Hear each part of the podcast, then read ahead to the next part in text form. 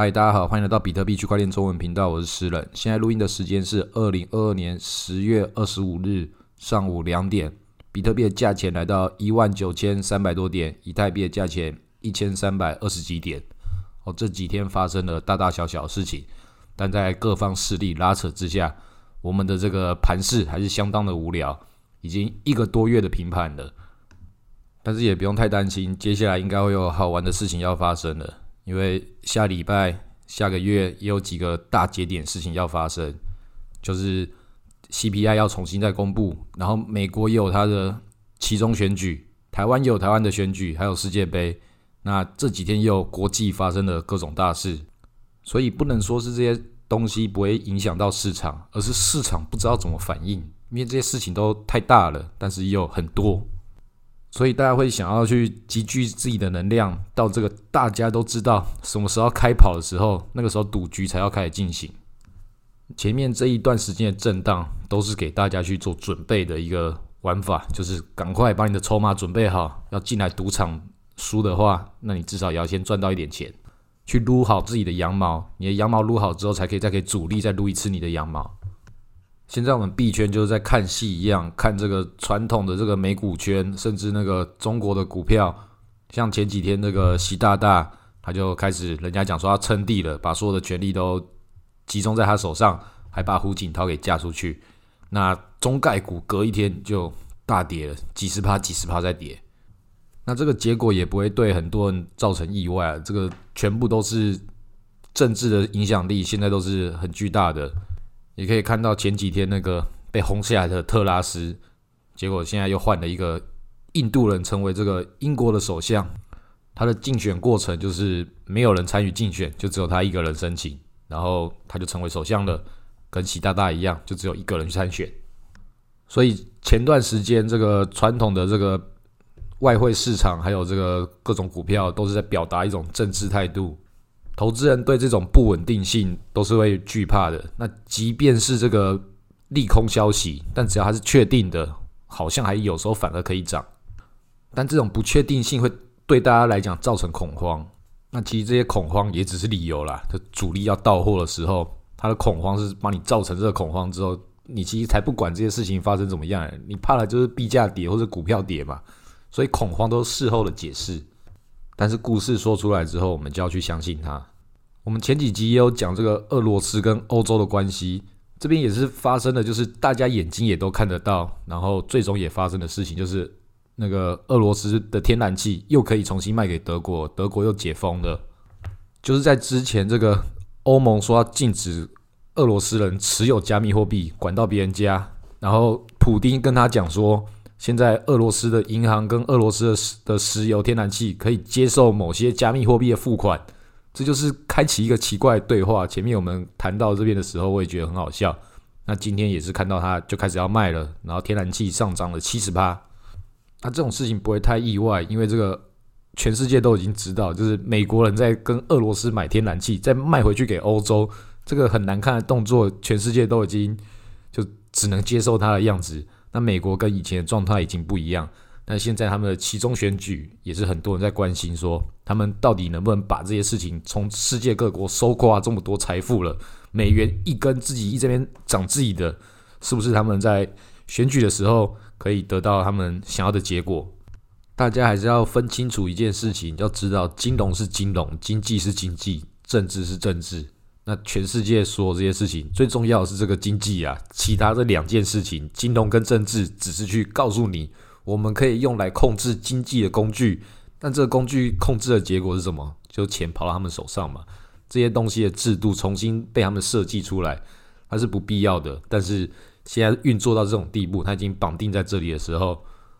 就是这些球员兼裁判，他们继续怎么跑，就会产生后面我们看到的事情。那接下来会发生什么？那些不好的事情，像现在控制这些通胀啊，或者是。经济的未来的这些失业率啊，这些各种的调控，都是他们在玩的游戏，玩这种数字而已。那全世界韭菜都要做同样一件事情，就是不停的像一个小老鼠一样在踩那滚轮，然后最终得到这个外面给你的这些饲料吃。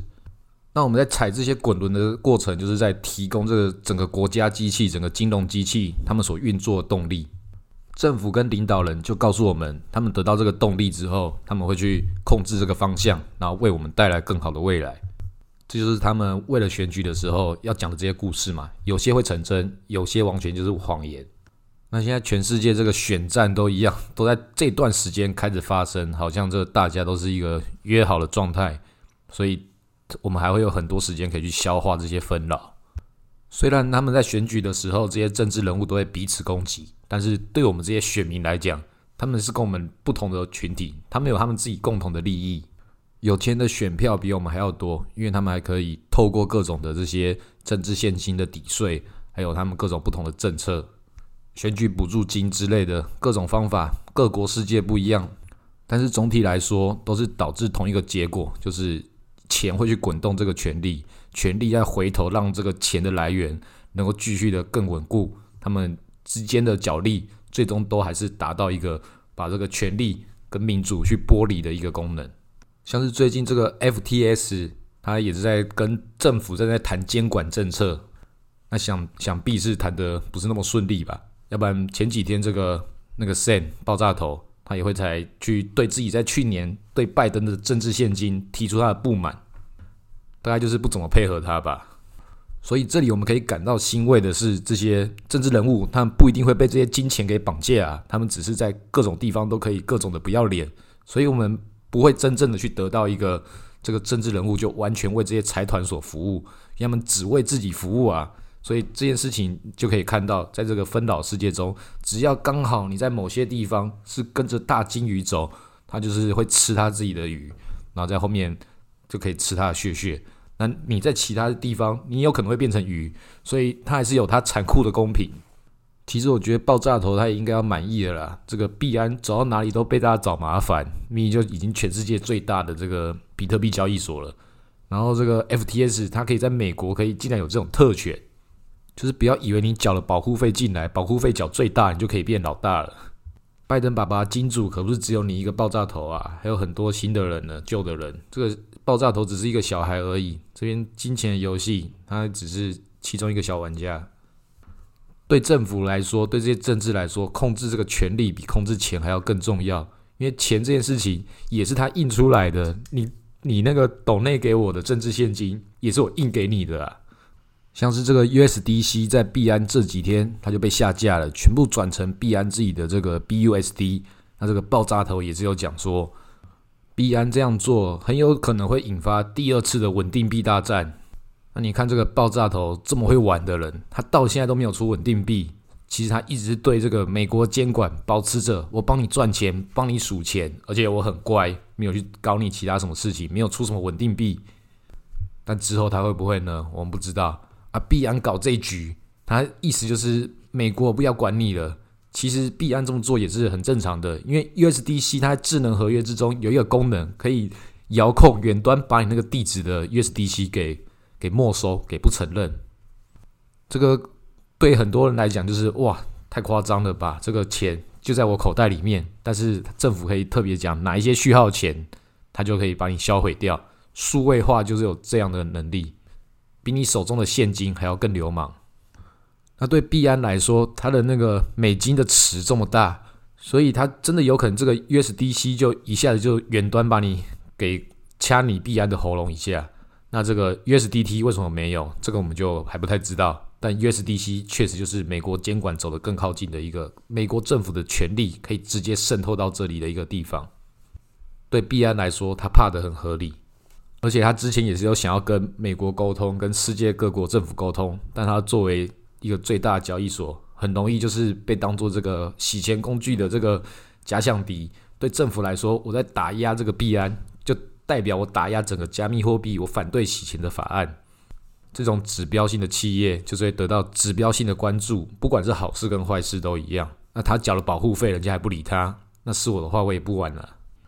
那我们也忘了提到那个，也是美国大大马斯克，他也是那个跟美国政府还有中国政府都是必须要好好沟通的一个对象。然后他不得不就要参与这些政治，还要讲讲我们台湾如何如何。像是他这个星链这个人造卫星提供这个网络的，到底现在这个会怎么样提供给全世界？因为它也是一个准军事设施，同时也是可以作为这个人民要反抗独裁者的一个通讯工具，因为它可以为你带来这个沟通的工具嘛。那这个最近就是要部署在伊朗上面，也是有人在讨论，就是美国叫马斯克去给伊朗人民反抗自己政府的武器。那这种科技的力量就会变得很有趣，到底是一个中性的科技，还是被人为所运用的？给你力量，到底是为你带来这个自由，还是把你变成一个它力量的延伸？那最近把推特给买下来了，然后推特自己又在推出一个。Blue Sky 这个去中心化的社交平台，他说他是很兴奋呐，但是仔细想想，好像觉得自己买的太贵咯，摸摸头，戏份也是很多啊。真的，我们最近看这些人的事情，好像都不用管我们比特币了。比特币这几个月表现真的很稳定呢，这个至少比英镑还要稳定吧。那你也可以看这个美元一直涨，然后比特币对美元的价钱没有在涨，其实也是代表说比特币就是跟着美元一起在涨。虽然美国在搞加息，但实际上它美元也还是有继续在印啊，所以它购买这个比特币的成本就比全世界所有人都还要再低。那这个美国人这个想要赶这个比特币的末班车，这个态度也很明显。美国人对比特币是又爱又恨的，因为它威胁这个美国的金融地位，但同时又为它带来一个新的收割全世界的一个工具。他们很知道如何在这个过程之中，至少把以太币也监管起来。然后各种东西，光是做出各种法规的这个通过，然后或是又把它销毁，他就有各种事情可以玩。他手段太多了，你是他，你要不要这样玩？他们打造这一百多年来，就是为了这个事情啊。那最近这个中国大陆那边也讲说，他们要出这个数位雅元，就是意思要跟那个美元对着干嘛。那这事情觉得有点可笑啊，因为你要成为苏位雅元，就大家。这个你的金融圈里面的人要加入你的话，那你就要也控制了这个这些地区的这个经济命脉。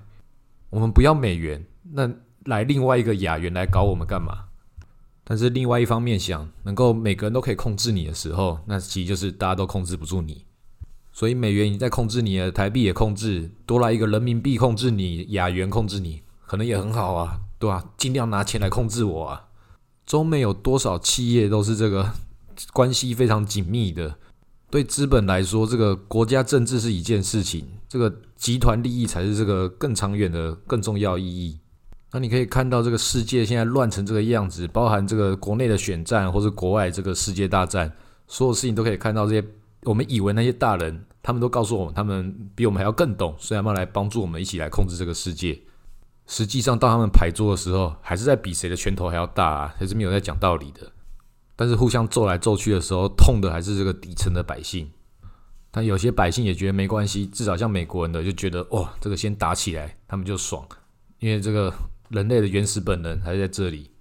大家都需要一个敌人，有一个外部的力量，然后才可以去团结自己的内部。所以每次各种的选举啊，还有这种打仗，都是要把对方塑造成坏人。最终，我们世界在选择我们比较不讨厌哪里，我们就觉得要去爱他的相反的地方，这就很奇怪了。所以，我们看待这些政治人物讲出来的话，最终我们都要去用一个很中性的方式去检核，就是我日子有没有变得过得更好，还是他告诉你你有变得更好。所以，回到钱本身这件事情上，它还是很中性的，它也会反映到这些市场跟这些政治的这个选举的结果上。那对短期来讲，这个美国政府在以前，这个只要经历过这个选举的时候，它都会股市都会开始涨起来，然后隔年就会开始一路涨上去。当然，这种规律是不是一个巧合？现在这个世界是不是正在往这个方向走？是一样道理是说得通的吗？我是不敢这么乐观。也有可能这些纷纷扰扰，在这个美国人选举完之后，一切又可以变成另外一个光景。大家可以啊，这个我们吵完架了。打完仗了，这个选举也都尘埃落定了，大家可以继续该割自己的韭菜就割了，可能大家也就不用这么乱了。当然，这是一种期待，但是中间很多事情，就是像美国现在就全世界在引战嘛，包含在我们台湾现在也是在这个台海之间去想要去引起这个动荡。其实像我们这种岛国，然后日本、英国、新加坡都是岛国，岛国都要有一种在国际局势中。要作为一个离岸平衡手的一个态度，要对这个大陆的势力或是各个外部势力有有能够去为自己的内部结构建造一种反脆弱的力量。像是日本这一次这个印钞票，就是跟全世界对着干，就一直印钞票，印印钞票，然后日元就一直跌，一直跌。他有他自己的政策，包含他这个在一开始的时候，负利率也是他全球首创。虽然说他们讲说日本有一个消失的十年，但是对日本来说，它大部分的一些债务还是在在自己的国内里面，所以它是这个内在需求、内在循环的一个调控。那对这个美元啊、中国或各种的，它只要自己的实力够强大，它中间这种调控也是一个数字上的调控而已。因为对日本政府来说，他们控制自己人民的方式实在太多了，他们自己就很喜欢控制自己。他们在自己的系统结构中有自己的缓冲。那对这个美国来讲，他是把全世界人当缓冲。那我对台湾政府的批评就是，就我们不管这些意识形态，我只看到这个台湾政府是一个欧印仔。就是看到美国了，美国想要怎么样啊？我全力支持，我就当你最忠诚的舔狗。那本来之前想要舔的是川普，以为他当选的，然后这个发现舔错人了，竟然是拜登，马上赶快更用力的去舔，避免让他觉得说，哎，这个是不是我之前压错宝了？这个不好意思，我现在更认真的把它舔回去。那其实就自己不够强大，然后 all in 仔就会做这种事情，想要靠一个外部力量，然后。达到自己可以一系暴富的一个结果，然后进入到这个旧有的成功路径。我之前就一直 all in，一直 all in，然后我就一直赢啊。那我现在就只能继续 all in 啊。这种就是就没什么好说，就是一个韭菜，一个 all in 仔。那我们国家就是其实政府你可以看到，这些人都是这样子嘛。拜登也是一个 all in 仔啊，可是他另外一个反对党够强大，两边都很强。他这个 all in 只是一个态度，因为最终不会达到这个 all in 的结果。可是，在台湾这边，就是民进党去年这个声势很强大，靠这个中美两大国的助选之下执政。那政治的最核心是要为这个服务众人，但是当有些政客他们忘了初衷的时候，就会开始变成我要选赢。那对他们来讲，他们连选赢这件事情都忘记了，变成是我要能够舔到美国，这个就很尴尬啦。这个对世界各国执政党来说，不管他是独裁的还是民主的。就是要想尽办法的执政，然后收割人民韭菜。但收割人民韭菜的时候，大家会很麻木，会觉得这个事情本来就这样啊。我过年拿到红包，本来就要给妈妈。但是如果你直接看到这个妈妈拿你的红包，然后直接到牌桌上输给别人，你这个时候就你就看得出来了嘛，就是干他妈的之前讲的故事都在骗我啊。那你去 all in，那为什么不是我去 all in？反正都是 all in 啊，all in 这个事情有什么难的？当一个 all in 仔的时候，这个就把你自己的底线全部都看出来了。因为你 all in 的，所有人就知道你已经没有筹码了，你没办法对所有的事情去做调控跟平衡。那这些都是现代人类的天性，我们才会一直讲说这个拜登是总加速师，蔡英文总加速师，普丁也是。就全世界气氛都是笼罩在一个这个事情，我们已经拖很久了，好像大家想要赶快看到底牌啊。每一个牌桌上这些大佬，他们都 all in 了。All in 的就是干，接下来赶快翻牌了。那民主的好处就是，这个谁输了，我们可以换一个人下来，换另外一个人上场去看他 all in 还是怎么玩。那以中国最近习近平变成一个中央集权的一个方式，全世界各国都在批评，这个股票也跌得很惨，就是要跌给大家看。这个对他们来讲也是蛮合理的，因为这个美国已经要 all in 了，对中国来说，相对美国来讲这么弱小，他当然会走出这样的极端。美国也希望中国走向极端，这个修习底德陷阱，双方必有一战的这个形态已经慢慢成型了。也不是只有这个，我们台湾、乌克兰，这个北韩、南韩最近那个炮火也是很猛烈。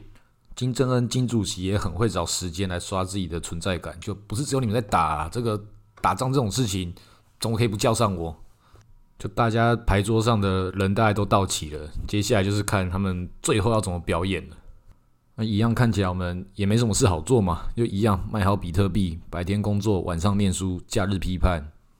投资比特币最后会变成一件很无聊的事情，因为你就看着，你就等待其他人出包，比特币作为这个金融秩序崩溃的一个保险啊，或者是他们没有出包，把事情发展的更好，然后这个金融继续往下进行，然后美国钞票一直印，各国钞票一直印，比特币还是被买上去。不管怎么做，这个趋势就在那里，能够做的事情不多，就当好一个比特币的既得利益者，坐在旁边看大家表演而已。好，今天录到这里，谢谢大家。